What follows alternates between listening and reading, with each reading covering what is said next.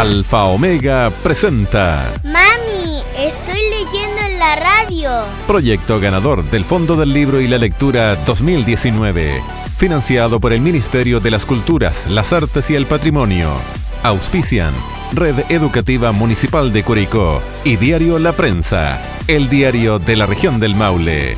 Lee para ustedes Valeria Amparo Cariqueo Romero, alumna de primero básico, Escuela Bajo los Romeros de Molina. Una casita para el perro. A una niñita le regalaron un perro, muy regalón. El perro dormía sobre un saco de- debajo de una ventana. A mi perro le hace falta una casita, decía siempre la niña. Esperaba que sus padres compraran la casita del perro, pero los padres nunca la compraban. Un día todos salieron a pasear. De repente cerca de su casa vieron un camión que llevaba una casita para perros.